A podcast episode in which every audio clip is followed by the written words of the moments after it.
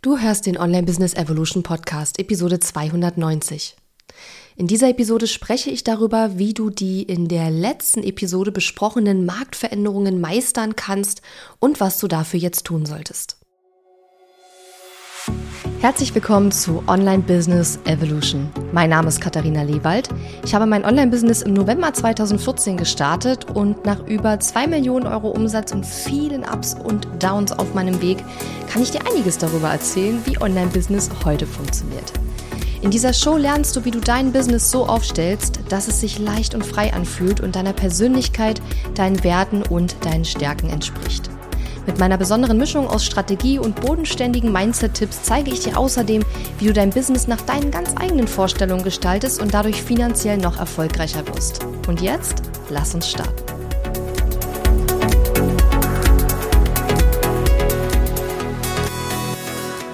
Hallo und schön, dass du mir heute zuhörst. Ich bin deine Gastgeberin Katharina Lewald. Heute möchte ich über die Marktveränderungen nochmal sprechen, die ich in Episode 289 ähm, ja, erklärt habe. In der Episode habe ich ja darüber gesprochen, wie sich dieser ganze Online-Business-Markt verändert hat, seitdem ich angefangen habe im Jahr 2014. Also neun Jahre ist das jetzt her. Und gerade auch durch die ja vielen verschiedenen Veränderungen, die gerade auch so seit Corona und gerade so in den letzten ein, zwei Jahren auch ähm, danach dann wieder passiert sind, ähm, ja, ist der Markt einfach aktuell, ja, sagen wir mal, etwas herausfordernder äh, in vielerlei Hinsicht. Und deswegen habe ich mir überlegt, ich möchte dich jetzt nicht einfach nur alleine lassen mit der Info, was jetzt einfach alles anders ist als früher und was jetzt alles schwieriger ist als früher und ähm, ja, was sich einfach verändert hat, sondern ich möchte dir in diesem Podcast natürlich auch meine persönliche Perspektive und Einschätzung dazu geben, was du tun solltest, um mit diesen Marktveränderungen gut umzugehen. Und ich habe jetzt mich natürlich auf diese Episode vorbereitet und mir sind dann total schnell zehn Dinge eingefallen. Allerdings habe ich mir dann gedacht, das ist ein bisschen viel für eine Episode. Deswegen machen wir daraus zwei Teile, okay? Also heute hörst du hier den ersten Teil der ähm, Marktveränderungen äh, meistern Thematik, was du jetzt tun solltest. Die ähm, ja, Dinge eins bis fünf werde ich heute in dieser Episode lüften. Und die Punkte sechs bis zehn hörst du dann in der nächsten Woche, ja? Damit die Episode nicht übelst lang wird. Und du weißt ja, wenn du meinen Podcast schon länger hörst, ich erzähle immer sowas und dann fällt mir manchmal noch ein Punkt ein, den ich beim Planen der Episode gar nicht bedacht habe und dann werden die Episoden manchmal ein bisschen länger. Deswegen habe ich mir gedacht, wenn ich jetzt zehn Punkte mache, dann kann ich entweder jeden zu jedem Punkt nur zwei, drei Sätze sagen oder ich mache lieber zwei ähm, Teile daraus und ähm, ja, kann dann zu jedem Punkt auch ein bisschen mehr sagen. Das ist der Plan. An dieser Stelle nochmal ein ganz herzliches Dankeschön, wenn du meinen Podcast regelmäßig hörst oder auch hin und wieder. Und ich freue mich auch sehr, wenn du den Podcast abonnierst. Das ist nämlich ganz, ganz wichtig, damit ich ähm, ja auch mehr HörerInnen erreichen kann mit meinem Podcast. Und wenn du natürlich auch in deinem Netzwerk den Podcast weiterempfiehlst, entweder den Podcast als ja, solches oder natürlich auch einzelne Episoden. Da freue ich mich einfach riesig drüber, weil dann auch neue HörerInnen den Podcast entdecken. Und das ist einfach immer sehr, sehr schön. Dann kann ich da vielleicht auch noch mal jemandem weiterhelfen, der die eine oder andere Episode dann vielleicht auch hilfreich findet. Ne?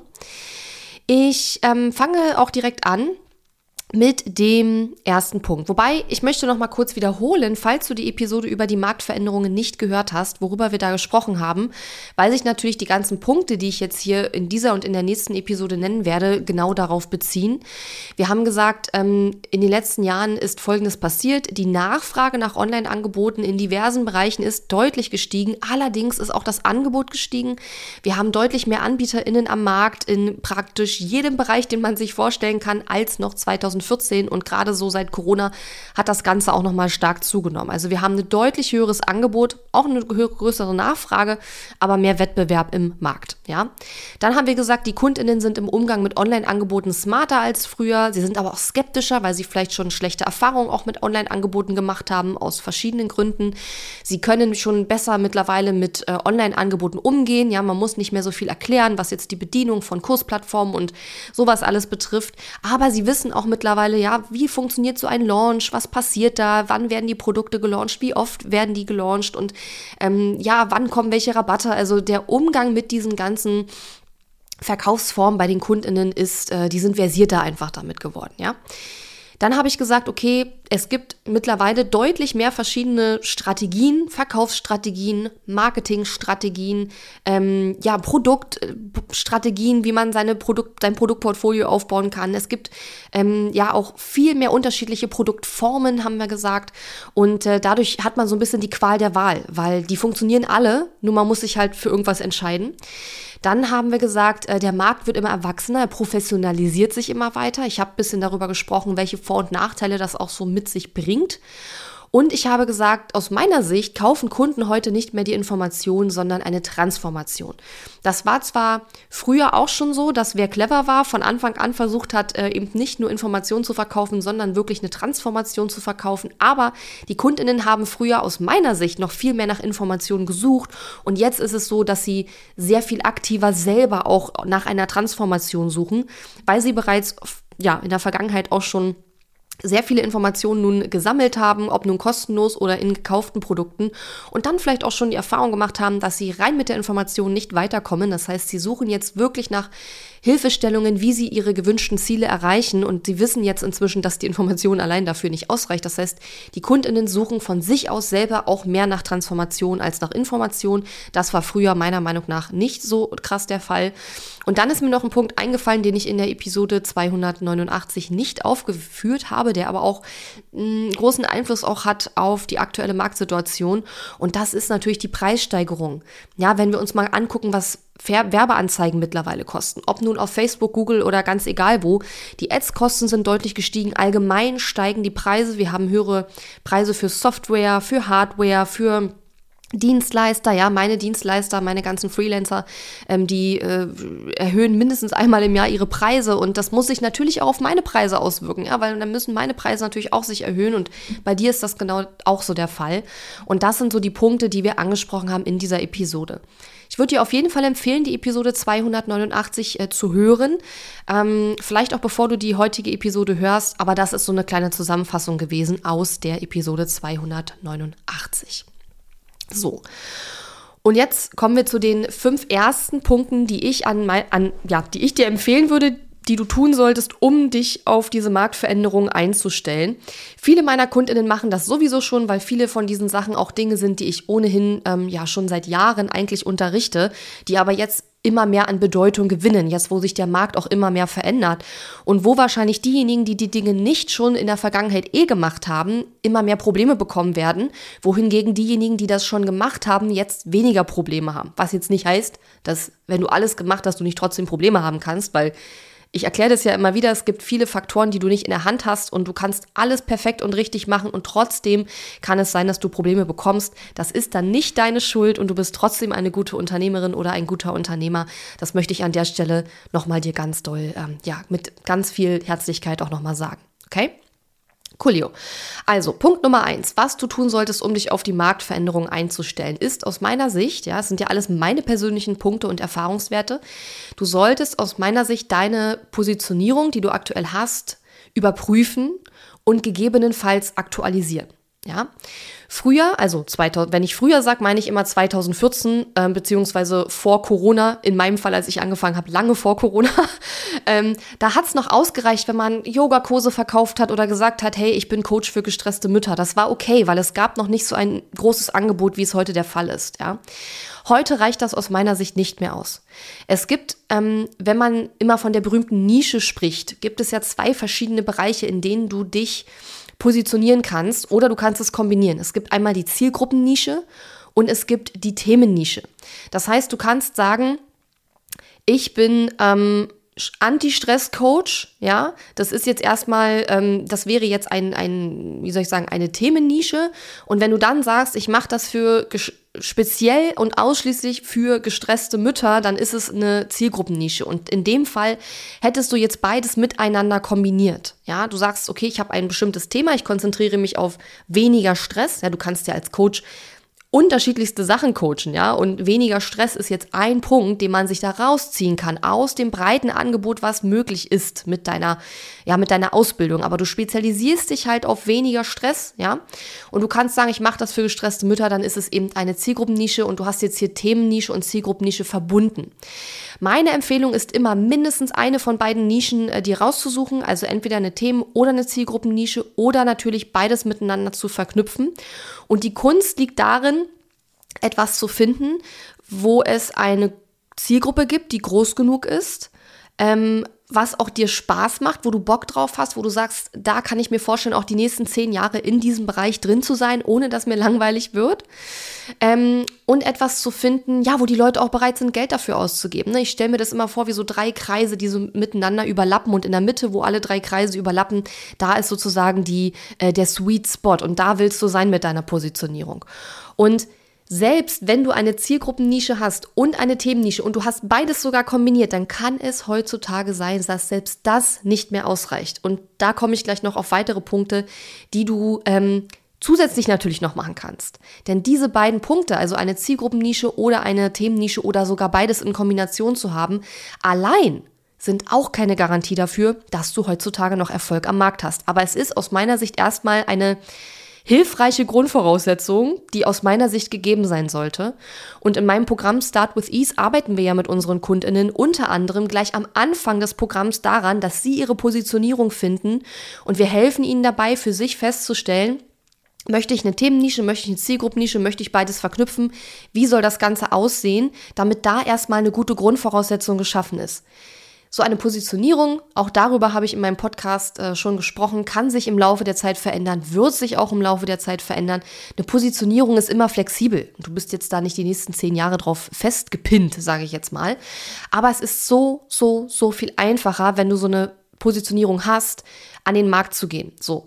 Bei mir ist es jetzt aktuell so, dass ich jetzt ähm, finde ich persönlich jetzt nicht die mega äh, nischige Positionierung habe. Das ist aber Absicht und es ist natürlich auch entstanden, weil ich schon so lange am Markt bin. Ja, es ist häufig so, dass man, wenn man in den Markt einsteigt, sehr spitz positioniert ist und das braucht man auch, um überhaupt Kunden zu gewinnen und Aufmerksamkeit zu generieren und dass man sich dann im Laufe der Zeit, wenn man mehr Erfahrung sammelt und länger am Markt ist, dass man dann mehr in die Breite geht von seinem Angebotsspektrum her, von seiner Positionierung her.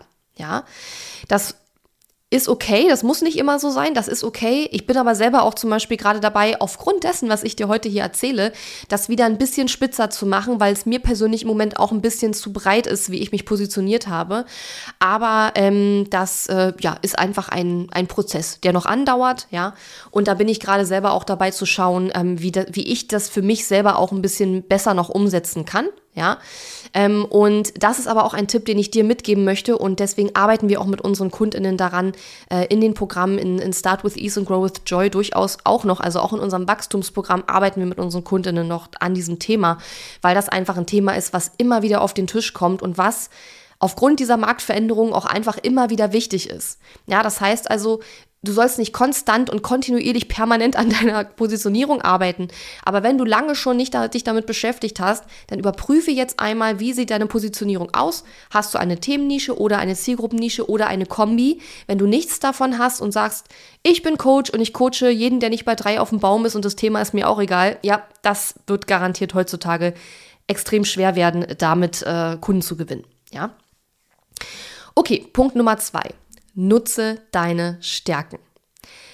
Wenn du mich schon länger kennst und schon so ein bisschen meinen Werdegang verfolgt hast und was ich so mache, dann hast du schon festgestellt, weil ich habe damals, glaube ich, auch ein bisschen darüber erzählt, ich habe Anfang 2019, das war im Januar 2019, da habe ich eine ähm, Weiterbildung gemacht zum Gallup Strengths Coach. Das heißt, ich bin zertifizierter ähm, Stärkencoach nach Gallup oder vom Gallup Institut zertifiziert und habe damals tatsächlich diese Weiterbildung eigentlich für mich gemacht. Also ich hatte gar nicht den Plan, das jetzt mega in mein Business oder meine Positionierung einzubauen einzubringen. Ich habe das eigentlich für mich gemacht, weil ich mehr über meine Stärken rausfinden wollte und ähm, ja, wie ich meine Stärken einfach besser einsetzen kann in meinem Business, in meiner, in meinem Unternehmen. Und natürlich auch, klar, man lernt ja auch, ne, wie kann man Mitarbeiter da einbeziehen und so. Nur zu dem Zeitpunkt damals, ähm, da ging das ganze Mitarbeiterthema bei mir erst so richtig los und ja, da war das für mich noch nicht so vordergründig. Vordergründig war für mich, mich persönlich mit meinen eigenen Stärken zu beschäftigen und das hat auch super gut geklappt. Die Idee, das mehr in mein Business zu integrieren, kam eigentlich erst später.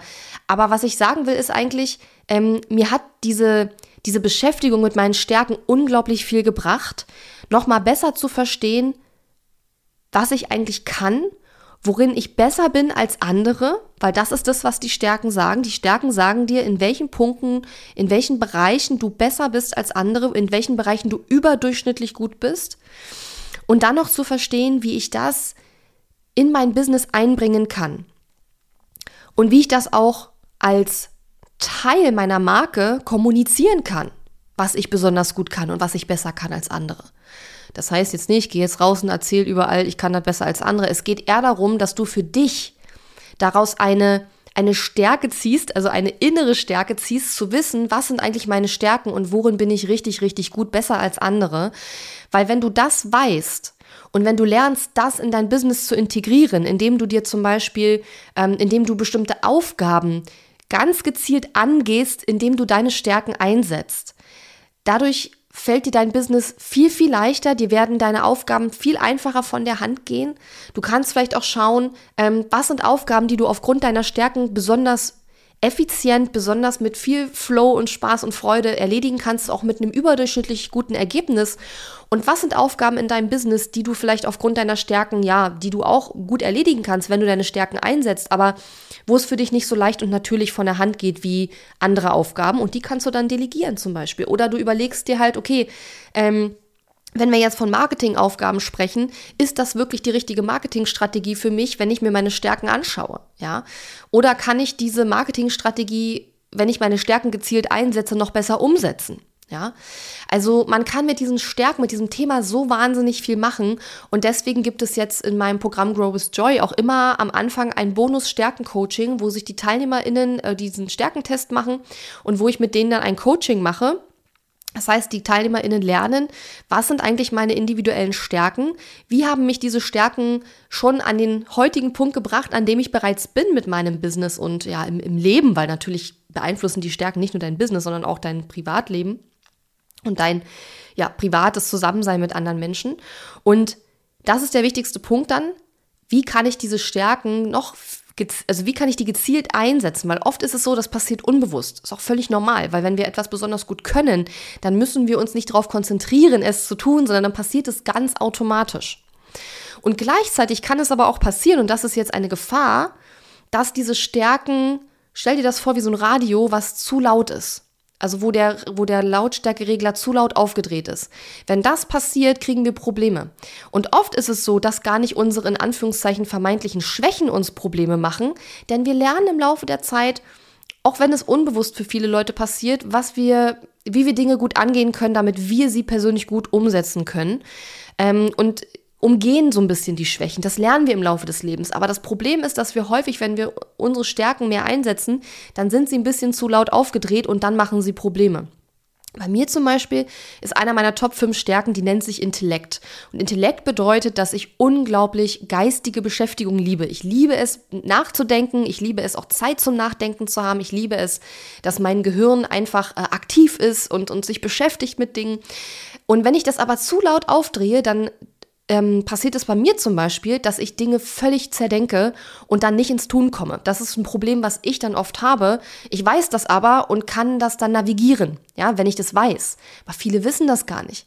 Wenn ich in den Coachings mit meinen Kundinnen sitze und die stellen dann fest, ach, deswegen komme ich so oft nicht um die Umsetzung, weil diese eine Stärke, was eigentlich eine totale Stärke ist, mir ein bisschen reingrätscht, weil die Stärke zu zu sehr sich in den Vordergrund stellt. Ja, Wissbegier zum Beispiel. Jemand, der Wissbegier als Top-Stärke hat, also in den Top 5, es gibt ja 34 im Gallup-System und die Top 5 kannst du über so einen Test ermitteln.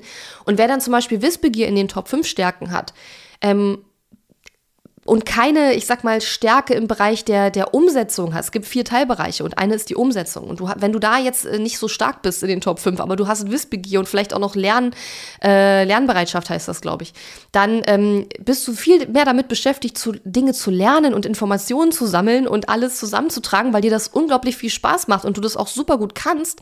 Aber du hast dann Schwierigkeiten, in die Umsetzung zu kommen. Und allein das zu wissen, ist schon hilfreich, weil dann kann ich beim nächsten Mal, wenn mir das wieder passiert, dass ich nicht in die Umsetzung komme, weil ich die ganze Zeit dabei bin, neue Dinge zu lernen, weil mir das so viel Freude macht und weil ich das auch so gut kann, dann kann ich mich da so ein bisschen selbst regulieren. Aber dafür muss ich das wissen. Und gleichzeitig noch ein Beispiel aus dem Stärkenbereich. Es gibt eine Stärke, die heißt Zukunftsorientierung. Und Menschen, die Zukunftsorientierung in den Top 5 haben, die sind zum Beispiel so, dass die sehr gut sich die Zukunft vorstellen können. Und ich meine jetzt nicht die Zukunft der Menschheit, also das vielleicht auch, aber es geht vor allen Dingen auch um ihre eigene Zukunft, aber durchaus auch um die Zukunft ihrer KundInnen, ihrer MitarbeiterInnen, ja. Das heißt also, wenn man diese Stärke hat, dieses Talent hat, dieser Zukunftsorientierung in den Top 5, dann könnte man beispielsweise, wenn man jetzt in ein Verkaufsgespräch geht und man möchte jetzt keine Ahnung, ein Coaching-Paket verkaufen, dann würde ich, wenn ich jetzt das hätte, ich habe das nicht, ne, aber wenn ich diese Stärke hätte den Top 5, dann würde ich das nutzen, um im Verkaufsgespräch meinem Kunden ein richtig geiles, sexy Bild von seiner potenziellen Zukunft zu malen. Natürlich alles in einem realistischen Rahmen, mit dem du dich auch noch wohlfühlst, damit der Kunde sieht, ey, wie geil wäre das, wenn ich da hinkomme, wenn ich jetzt dieses Coaching mache. Ja, oder ja, wenn du jetzt ganz andere Stärken in den Top 5 hast, dann kann man auch gucken, wie kann ich die jetzt beispielsweise in einem Verkaufsgespräch oder in meiner Marketingstrategie gut nutzen, damit es leichter wird, damit ich andere Menschen auch besser überzeugen kann, damit ich ähm, andere Menschen mitreißen und begeistern kann. Und das kann man mit ganz unterschiedlichen Stärken machen. Dafür muss man jetzt nicht unbedingt mega extrovertiert sein. Ja, und deswegen finde ich es so, so wichtig, sich mit den eigenen Stärken zu beschäftigen, weil ich auch einfach immer wieder feststelle, und das ist jetzt etwas, was ich am Anfang auch gemacht habe und was auch normal ist. Wenn man startet mit seinem Online-Business, man fängt ja meistens an, man guckt erstmal, was machen andere und orientiert sich sehr stark daran. Das ist auch total okay, weil wir müssen ja erstmal irgendwo anfangen, ja.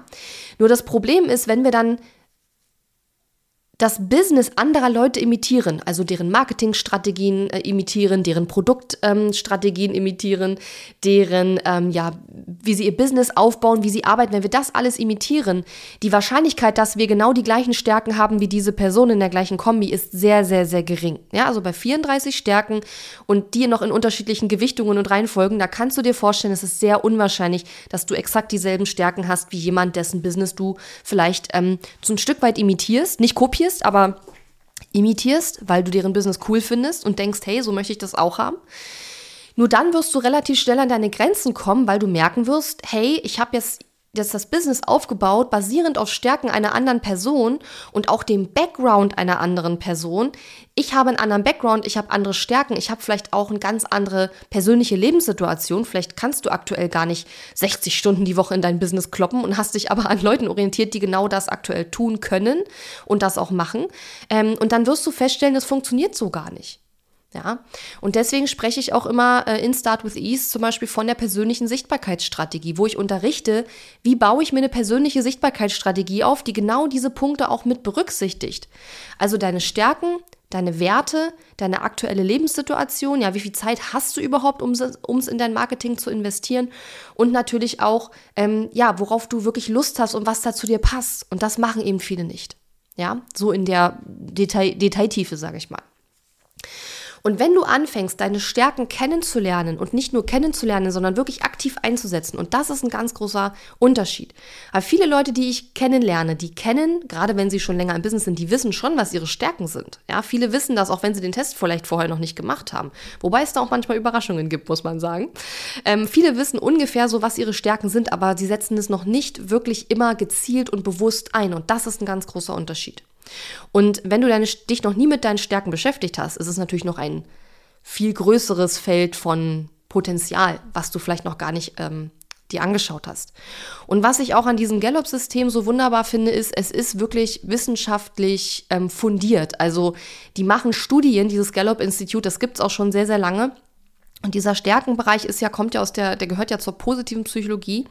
Und die machen seit Jahren Studien. Das heißt, dieser Test, der ist wirklich wissenschaftlich fundiert und belegt durch Studien, dass der funktioniert und dass es auch einen Zusammenhang gibt zwischen den Testergebnissen und dem gezielten Einsetzen der Stärken und dass es auch tatsächlich einen Einfluss hat auf deine Ergebnisse, auf die deine Produktivität, Effektivität, auf dein Wohlbefinden bei der Arbeit. Ähm, und es gibt ganz viele Persönlichkeitstests, wo es diese wissenschaftliche Fundierung nicht gibt. Ja, also wo man nie durch Studien, also durch unabhängige Studien, nicht durch selbst in Auftrag gegebene und bezahlte Studien, ähm, nach nachweisen kann, dass diese ähm, Persönlichkeitstests und die Arbeit mit den Ergebnissen dieser Tests wirklich auch eine Auswirkung hat auf ähm, ja, dein, dein Arbeiten, dein Zusammenleben mit anderen Menschen, dein Wohlbefinden und so weiter. Und bei Gallup ist das halt der Fall. Ja, der Don Clifton, der dieses ganze System erfunden hat und ähm, der war, also das ist ein Forscher, der in diesem positiven Psychologiebereich ähm, super ähm, bekannt und versiert war. Der ist leider schon gestorben, soweit ich weiß. Ähm, oh Gott, das muss ich jetzt googeln, nicht, dass ich das jetzt äh, falsch sage. Ähm, aber und ja, und das ist einfach ein System, das hat sich nicht irgendeiner ausgedacht und hat gesagt, so ist das jetzt und hat das dann verkauft und vermarktet, ähm, genau, 2003 verstorben, okay. Da habe ich also richtig gesagt. Ähm, und das ist tatsächlich der Fall bei vielen anderen Persönlichkeitstests, die den Anschein erwecken, wissenschaftlicher ähm, Natur zu sein und wissenschaftlich fundiert zu sein, die es aber nicht sind. Und das ist halt bei Gallup tatsächlich der Fall. Das ist ein Forschungsinstitut, die forschen auch ganz viel zum Thema Mitarbeitermotivation, Leadership, ähm, High Performance und so weiter.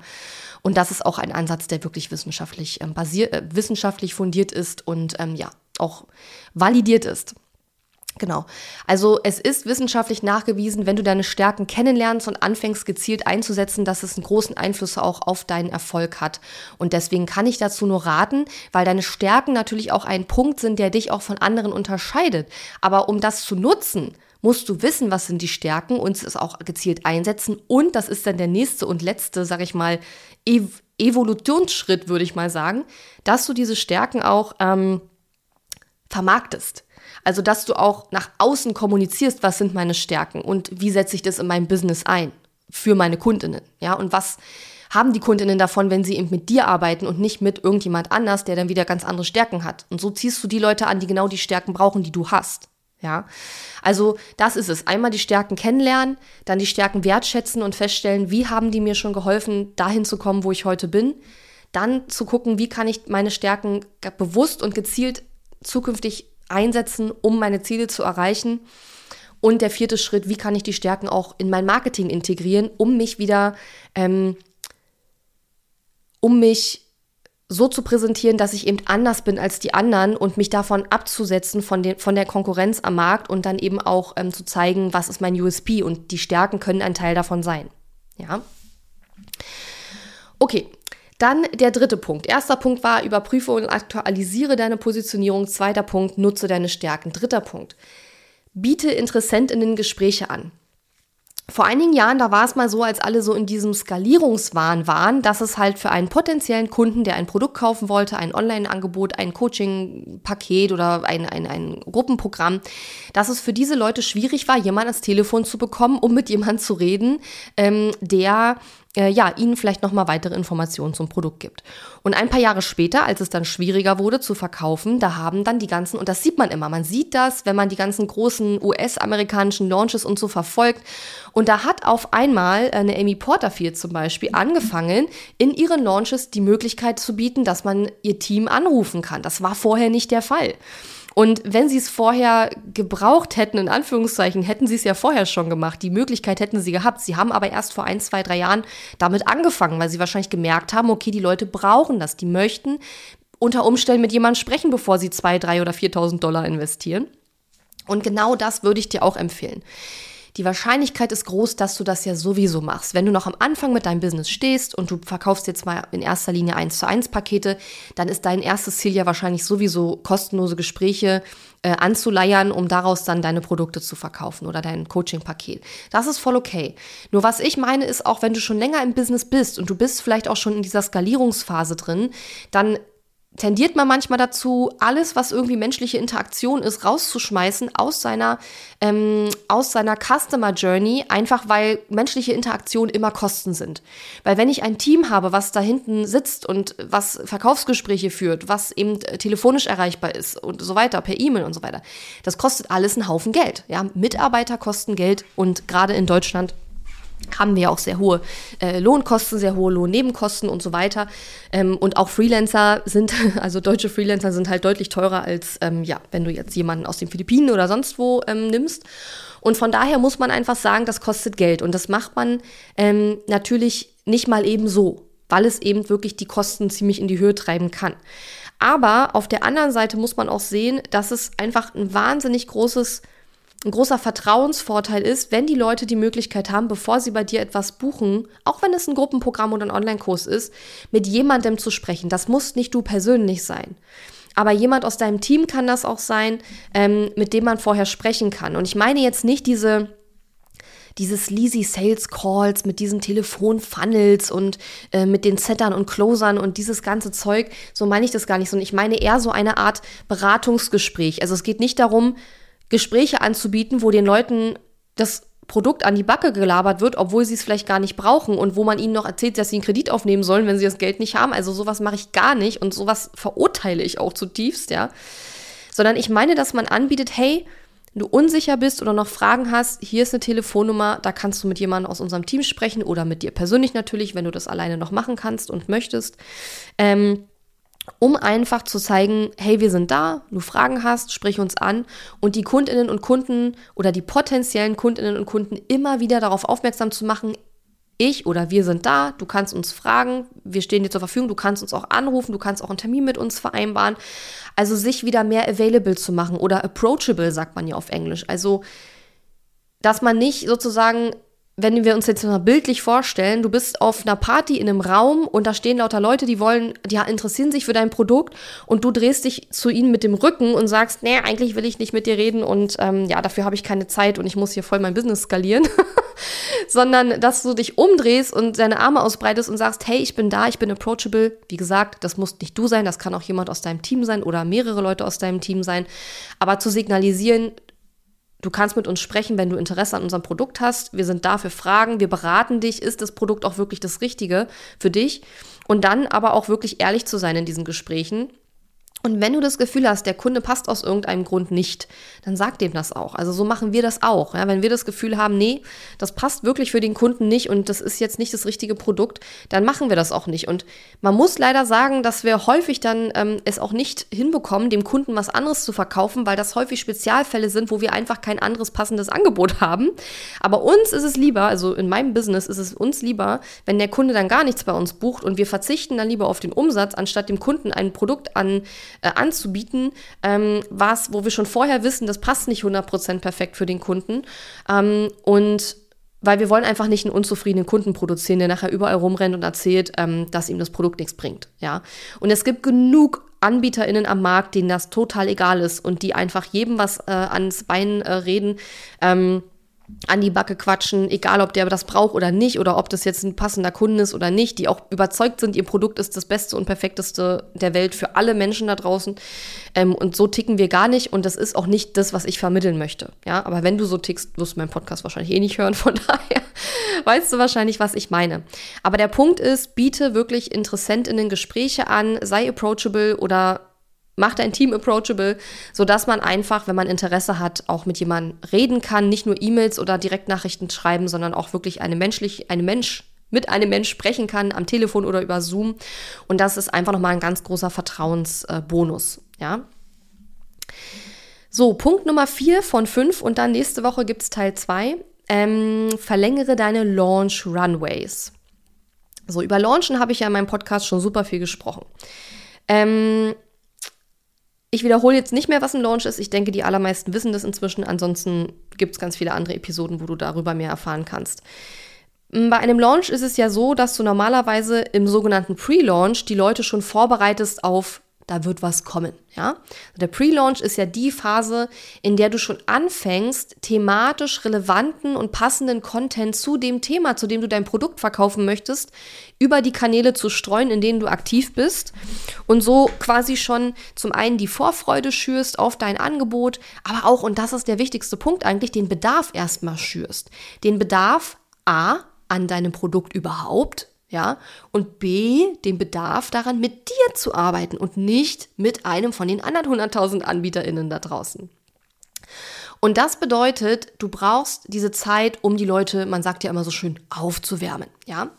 Und früher, da war das nicht nötig, so einen super langen Launch Runway zu machen, ja. Also da hat man relativ, also jetzt nicht super spontane Launches gemacht, man hat schon auch Pre-Launch Phasen gehabt. Aber heute, also wenn ich mir jetzt die großen ähm, AnbieterInnen aus den USA angucke, die wirklich Millionen mit ihren Launches machen, die haben mittlerweile teilweise Pre-Launch-Phasen von mehreren Monaten. Ja. Und Ich sage jetzt nicht, dass das jetzt bei jedem Einzelnen hier in Deutschland und deutschsprachigen Raum nötig ist, genau das so zu machen, wie die das auch machen. Das glaube ich nicht unbedingt. Aber je nachdem, wie viele Leute, also wie viel Potenzial zum Beispiel noch in deiner E-Mail-Liste steckt an KundInnen und InteressentInnen, die dein Produkt noch nicht gekauft haben, was du launchen möchtest. Und wenn da eben nicht mehr so viel Potenzial drin ist, dann musst du ja mehr Leute sozusagen neu in deine E-Mail-Liste kriegen, musst die aufwärmen, damit sie im Launch dann kaufbereit sind. Und dieser, dieser Runway, der muss heute länger sein, weil, wir haben ja festgestellt in der Episode letzte Woche, die Leute sind skeptischer geworden, weil sie schon schlechte Erfahrungen gemacht haben Gründe sind unterschiedlich und deswegen braucht dieser Vertrauensaufbau mittlerweile länger. Man kann das natürlich verkürzen und natürlich gibt es Leute, die finden dich, die haben das Gefühl, das passt wie Arsch auf Eimer und die sind sofort deine Kunden. Diese Fälle gibt es. Aber das sind eher die Ausnahmen und nicht die Regel. Das heißt, die Regel ist eigentlich eher, die Person, keine Ahnung, hört von dir. Irgendeine Freundin oder was erzählt ihr davon. So. Dann denkt sie sich so, ja, pff, keine Ahnung, okay, interessant. So, dann erzählt ihr noch irgendwann mal jemand von dir. Und dann sagt die, Mensch, den Namen habe ich doch schon mal gehört. Und das dritte Mal, wenn jemand ihr von dir erzählt, dann wird sie deinen Namen vielleicht mal googeln. Geht sie vielleicht auf deine Website, liest sich vielleicht einen Blogartikel durch. So. Dann hat der Facebook-Pixel sie getrackt. das ist jetzt nur ein Beispiel, ne? Und vielleicht sieht sie dann ein paar Tage später eine Werbeanzeige von dir. Dann klickt sie vielleicht auch drauf und informiert sich da über dein Produkt. Kaufen wird sie nicht sofort, weil dafür ist ihr noch zu wenig, ähm, ja, zu wenig Vertrauen da. So. Und dann irgendwann, keine Ahnung, kauft sie vielleicht irgendeinen Online-Kurs-Bundle und da ist von dir vielleicht ein kleines Produkt mit drin und dann äh, guckt sie sich dieses Mini-Produkt an, was in dem Bundle mit drin war und denkt, hey, das ist eigentlich ganz cool, was du da machst. Und dann geht sie auf deine Website und dann kauft sie vielleicht auch ein kleines Produkt bei dir. Also du musst dir vorstellen, diese Customer Journey und dieser sogenannte Funnel, der ist ja nicht geradlinig. Also es ist ja nicht so, die Person scrollt auf Facebook, sie sieht deine Werbeanzeige, sie klickt drauf, sie lädt sich dein Freebie runter, sie kauft sich gleich auch das Tripwire und kauft dann drei Wochen später direkt in deinem Launch dein 3000 Euro Produkt. Das passiert natürlich, aber das ist ja nicht die Regel. Die Regel ist eher das, was ich gerade eben beschrieben habe, also quasi eine ich würde es mal als chaotische Customer Journey bezeichnen. Also diese geradlinige Customer Journey ist der Idealzustand, von dem wir auch, wenn wir jetzt unsere Marketingstrategie aufbauen, quasi ausgehen. Aber das ist nicht die Regel und das ist nicht das, was in der, in der Natur da draußen, in der freien Wildbahn tatsächlich passiert. Jedenfalls nicht sehr häufig. Das heißt also, wir müssen natürlich davon ausgehen, wenn wir diesen chaotische Customer Journey haben, dass wir einfach eine längere Zeit brauchen. Ne? Ich habe das gerade beschrieben, ja, und zwischen diesen Malen, in denen die Kundin oder die Interessentin deinen Namen hört und überhaupt wahrnimmt, wer du bist und was du tust, dazwischen können teilweise auch ein paar Wochen vergehen oder vielleicht sogar Monate. Ja, das heißt also, wenn ein neuer Lead, eine neue Person, ein neuer Mensch auf dich aufmerksam wird, bis der dann bereit ist, bei dir was zu buchen, vielleicht auch noch für mehrere hundert oder mehrere tausend Euro sogar, das dauert bei den meisten Leuten eine Weile, ja. Und deswegen brauchen wir mittlerweile längere Launch Runways. Früher waren die Leute noch nicht so skeptisch, also 2014 plus, ne, als ich angefangen habe.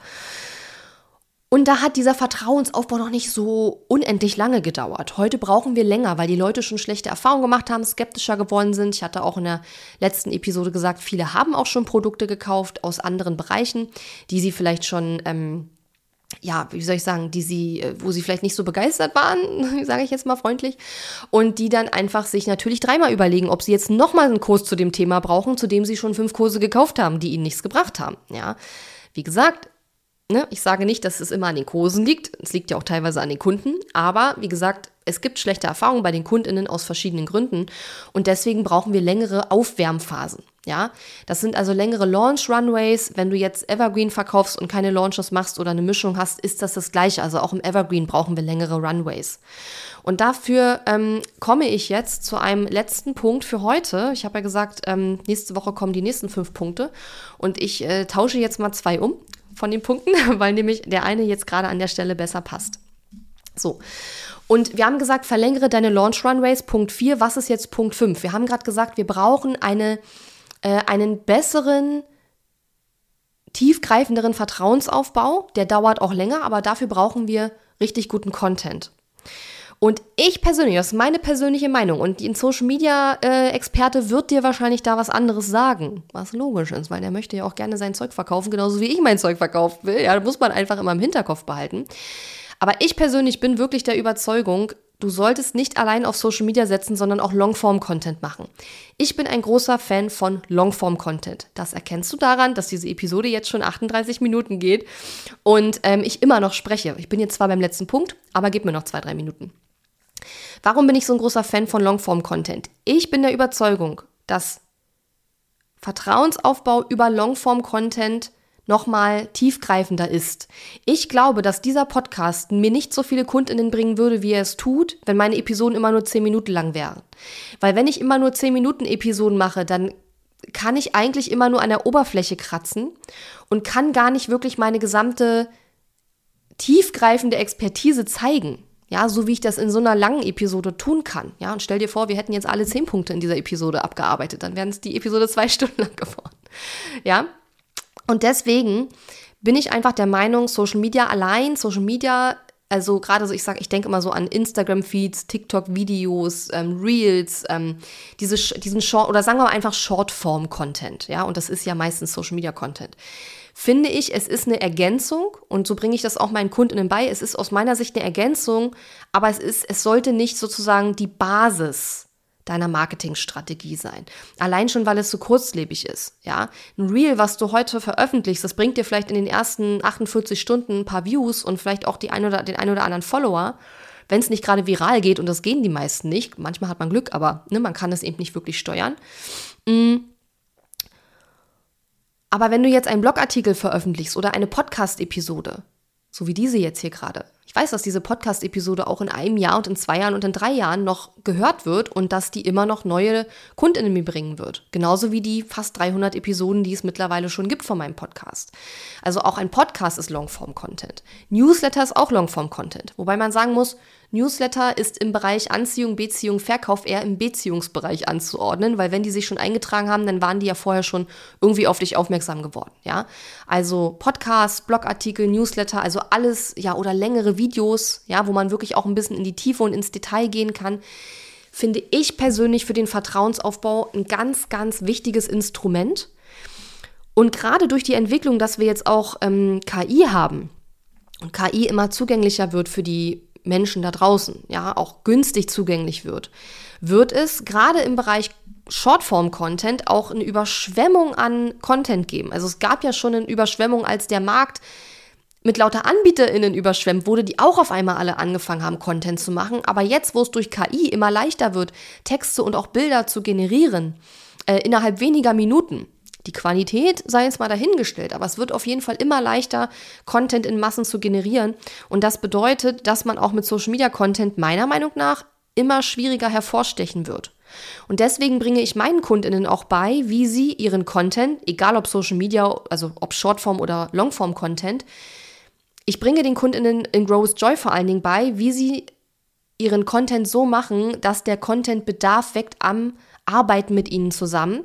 Und dafür darfst du eben nicht nur rein informativen Content machen und irgendwelche Tipps teilen, sondern du musst eben sogenannten Leader-Content erstellen. Leader-Content ist Content, der auf deine Marke einzahlt, wo du dich als Thought Leader, also als ja, Branchenkenner, als Insider, als Experte wirklich zeigst und zeigst, was du für eine tiefgreifende Expertise hast. Und ich sag mal, das ist halt schwierig. Wenn ich jetzt eine Episode machen würde mit fünf Tipps für dein Newsletter, ja, das äh, kann ich mir aus ChatGPT rausziehen. Das ist, das zeigt nicht wirklich meine Expertise. Es ist halt kein, mm, wie soll ich sagen, kommt vielleicht auf die Tipps an, ja, aber wenn es jetzt so fünf, die fünf üblichen Tipps sind, ähm, dann ist es nicht mehr wirklich ein Beweis meiner Expertise. Aber solche Episoden, wie ich jetzt gerade mache, also was sind aus meiner Sicht die Marktveränderungen, die sich ergeben haben seit 2014, seit ich gestartet bin, in den letzten neun Jahren, und was sind daraus, daraus ableitend sozusagen die Tipps, die ich dir geben möchte, was du verändern solltest jetzt, wie du dich darauf einstellen kannst, um da auch weiter noch dein Business erfolgreich weiter aufzubauen und wachsen zu lassen und zu skalieren.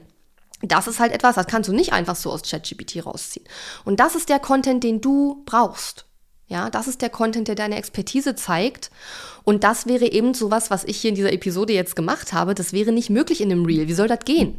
Ja, und deswegen bin ich ein ganz großer Liebhaber, Verfechter und ähm, ja, ja, hm, ich, ich bin jemand, ich, ich liebe Longform-Content, ich konsumiere gerne Longform-Content, ich produziere gerne Longform-Content, ich sehe da drin ganz viel Potenzial, auch viel viel mehr Vertrauensaufbaupotenzial als in Social Media. Social Media, wie gesagt, ich sage nicht, du sollst kein Social Media machen. Wenn du Bock drauf hast, wenn das funktioniert für dich, mach es auf jeden Fall. Ich sage nur, Social Media Content und Long, äh, Shortform Content sollte nicht dein einziger Content sein, sondern die Basis sollte immer Longform Content sein und daraus kann man dann Shortform Content auch durchaus machen. Ja, das ist meine Empfehlung.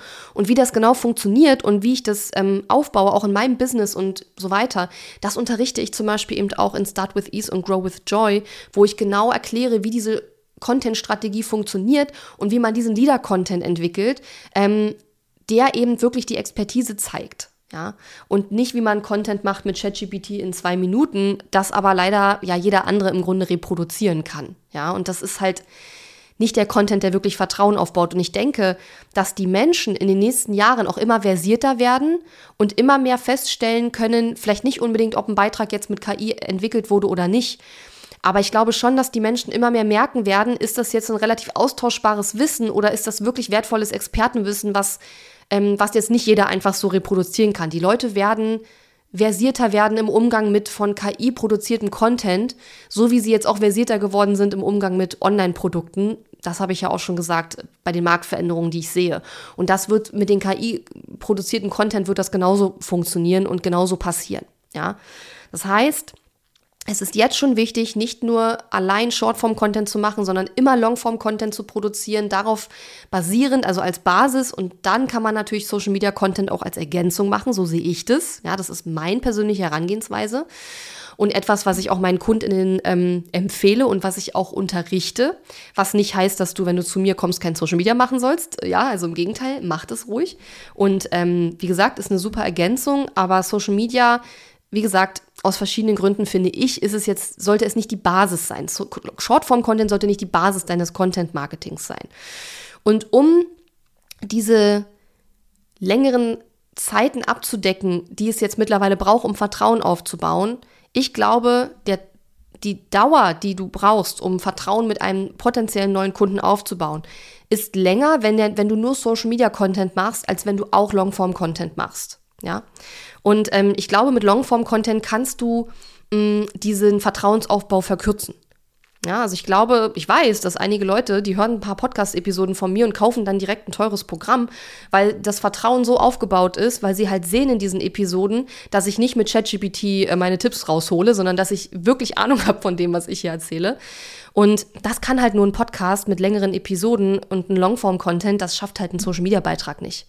Das müssten dann schon sehr viele Social-Media-Beiträge sein, ja. Und Longform-Content hat eben auch den großen Vorteil, dass er auch meistens noch lange, nachdem du ihn produziert hast, für dich arbeitet und eben nicht nur in den ersten 48 Stunden, nachdem du ihn veröffentlicht hast. Das ist eben bei Shortform-Content häufig der Fall. Ja? Oder zumindest äh, mehr der Fall als jetzt bei Longform-Content was die Anziehung neuer KundInnen betrifft. Und Shortform-Content, finde ich, ist auch generell eher so ein ähm, Format, was auch eher so Kundenbindung und Vertrauensaufbau schafft. Also mh, mm, ich schaue mir meistens Shortform-Content von Leuten an, die ich auf anderem Wege schon gefunden habe und cool fand und dann gesagt habe, okay, ich folge dir auf Instagram, dann gucke ich mir deinen Content an, aber ich finde die nicht über Instagram, ja. Ich bin da vielleicht auch nicht, I don't know, vielleicht bin ich da jetzt auch nicht die Regel, aber ich bin jetzt nun mal keiner, der irgendwie permanent Social Media ähm, konsumiert, weil mir das einfach zu oberflächlich ist, ja. Meine persönliche Meinung muss nichts mit dir zu tun haben, aber so ticke ich halt. Genau, das waren die ersten fünf Punkte, die ich dir heute mitgebracht habe in dieser Episode, die jetzt doch wieder länger geworden ist, als ich dachte. Und ich überlege gerade, vielleicht sollte ich ein Webinar zu diesem Thema machen, weil ich habe so viel zu sagen, hätte ich selber gar nicht so gedacht, zu diesem Thema oder zu diesen Themen. Und ich könnte wahrscheinlich zu jedem von diesen Punkten alleine eine Kurslektion machen oder so, keine Ahnung. Auf jeden Fall. Ähm, finde ich das alles ganz wichtige Punkte. Ich wiederhole nochmal. Erstens, überprüfe und aktualisiere deine Positionierung. Zweitens, nutze deine Stärken und setze sie gezielt ein. Also lerne sie kennen und setze sie gezielt ein. Drittens, sei approachable, biete Interessentinnen Gespräche an, Mensch zu Mensch, Telefon, Zoom, irgendwas, ja. Dann viertens, verlängere deine Launch Runways, ja, dieser Vertrauensaufbau, der braucht mittlerweile einfach länger. Und fünftens, setze nicht allein auf Shortform-Content, mach Longform-Content als Basis und den Shortform-Content dann eher als Ergänzung. Und das kann man übrigens super auch recyceln. Also man kann ja äh, Shortform-Content aus dem Longform-Content erstellen und das macht auch weniger Arbeit, ja. Das waren die ersten fünf Punkte, wie ich finde, was du jetzt tun solltest, um die Marktveränderungen zu meistern, mit denen wir gerade konfrontiert sind. Und in der nächsten Episode habe ich noch weitere fünf Punkte für dich und ich freue mich natürlich riesig über dein Feedback zur Episode an info@katharina-lewald.de oder einfach auch auf Instagram. Und wenn du auf katharina-lewald.de gehst, findest du auch meine Angebote, falls du Lust hast, mit mir und meinem Team zu arbeiten. Und jetzt wünsche ich dir erstmal eine super schöne Woche. Wenn du magst, dann bis nächste Woche. Ciao! Diese Episode ist zwar zu Ende, aber verabschieden müssen wir uns noch nicht. Gehe jetzt auf katharina-lewald.de slash guide und hole dir meinen kostenfreien Online-Kurs Starter-Guide. Außerdem findest du auf katharina-lewald.de viele weitere hilfreiche Ressourcen für dein Online-Business und auch die Möglichkeit, dich für mein Programm Launch Magie zu bewerben. Und wenn dir mein Podcast gefällt, freue ich mich riesig über deine Bewertung auf Apple Podcasts oder Spotify. Bis zum nächsten Mal.